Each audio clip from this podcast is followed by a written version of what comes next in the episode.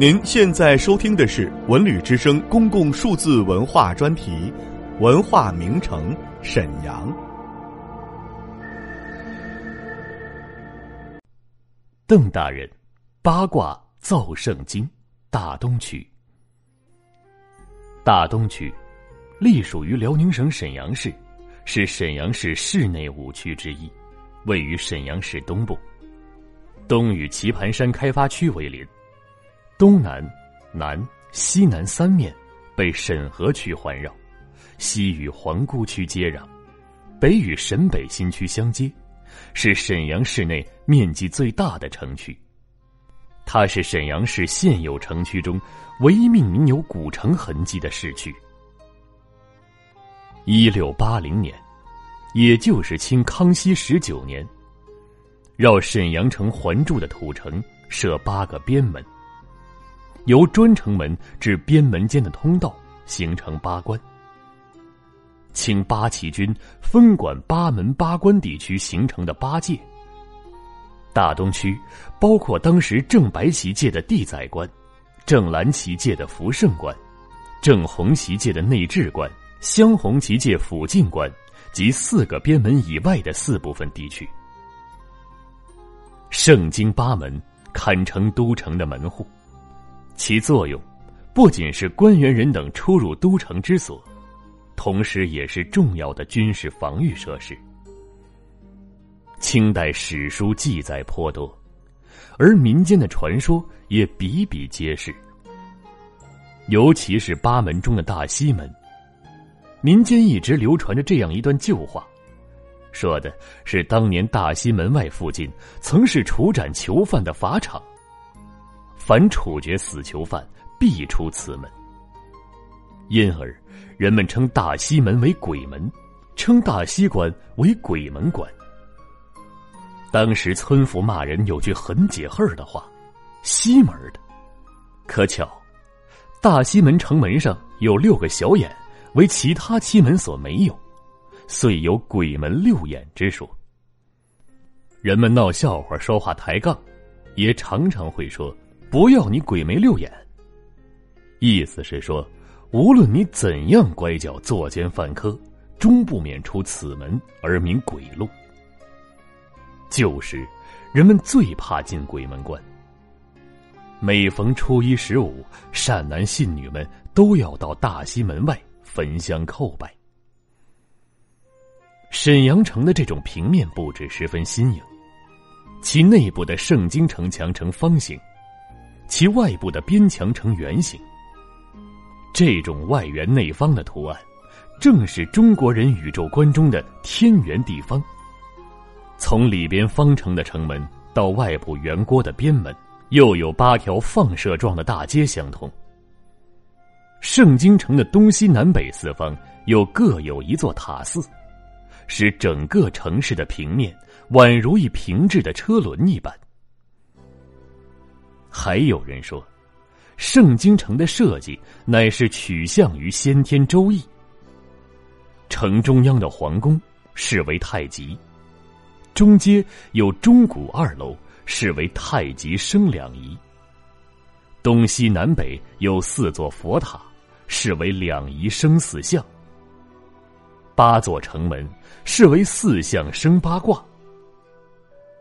不管这些说法是否有其事，还是后人附会，但所列举的建筑和相应的数字却是实实在在、一点不差的。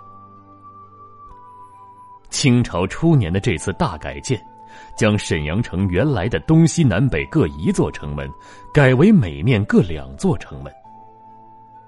这样一来。城内原来与四座城门相对应的十字大街，也就成为两横两纵的井字形大街。在北侧两个交叉路口上，建起跨街耸立的钟楼与鼓楼；南侧两个交叉路口处，设置了东华门和西华门。于是，整座圣经城恰好被分割成整整齐齐的九个自然区，正中央一块儿。为攻城所占，其余八区则由八旗旗人分图。沈阳流传着一句老话，说没有皇太极就没有沈阳城。这话说的有些绝对，但事实证明，沈阳城的兴隆确实是从皇太极开始的。而民间传说，未修圣京城，皇太极竟错杀了才高八斗、学富五车的贤臣邓大人。在民间传说中，圣经堂子里除了迎神亭、上西神亭、享殿外，还建有一个小庙。里面供奉的是一位无头的明朝邓姓将军。与此传说相应的是，圣经堂子早年曾被称呼为邓大人庙，其地也叫邓大人胡同。这个故事的来龙去脉是这样的：皇太极即位后，决定重建沈阳城。王公大臣贝勒们一致推举邓公池为建成总管。经过反复忖度，邓公池决定按照《周易》阴阳八卦理念设计沈阳城营造图。邓公池设计的沈阳城营造图独具特色：中心庙、钟鼓二楼、东西南北四塔、八门八关。八关的圆城郭为天。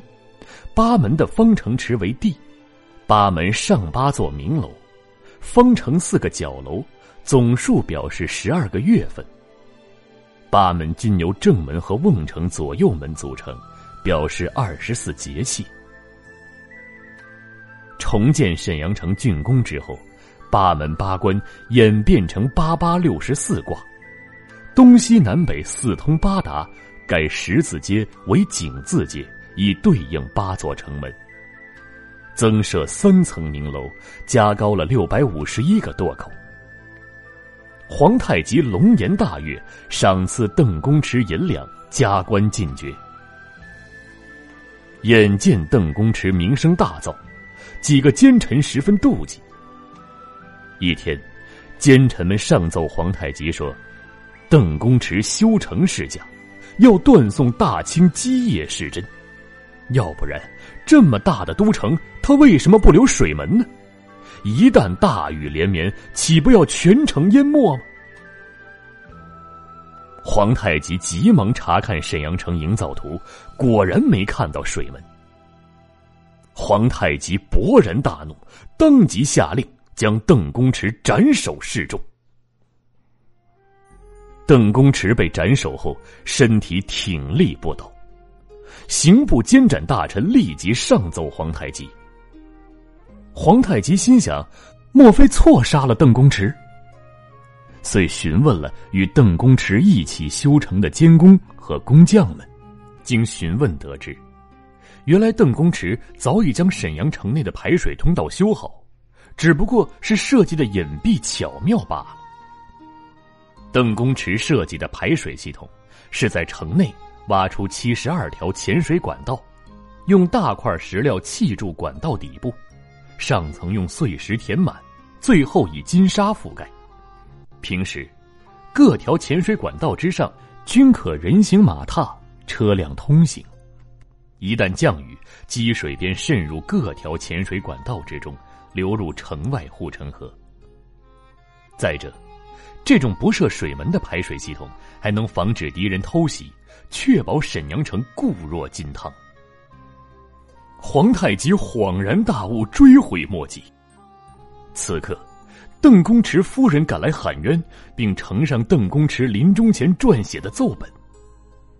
奏本上写道：“上对下，雨对风，大陆对苍穹，南对北，西对东，天罡对地煞，八卦造圣经。”大清成一统，而且八座城门的名称分别为天佑对地载、德胜对福胜、内治对外攘、辅晋对怀远。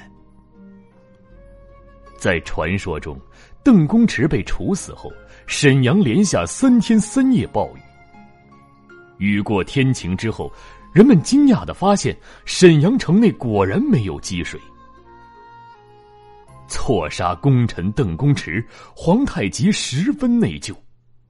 于是他下令，将诬陷邓公池的奸臣通通处死，而且在怀远门外修建一座邓大人庙，并规定，每年农历三月二十八为邓公池吊丧日。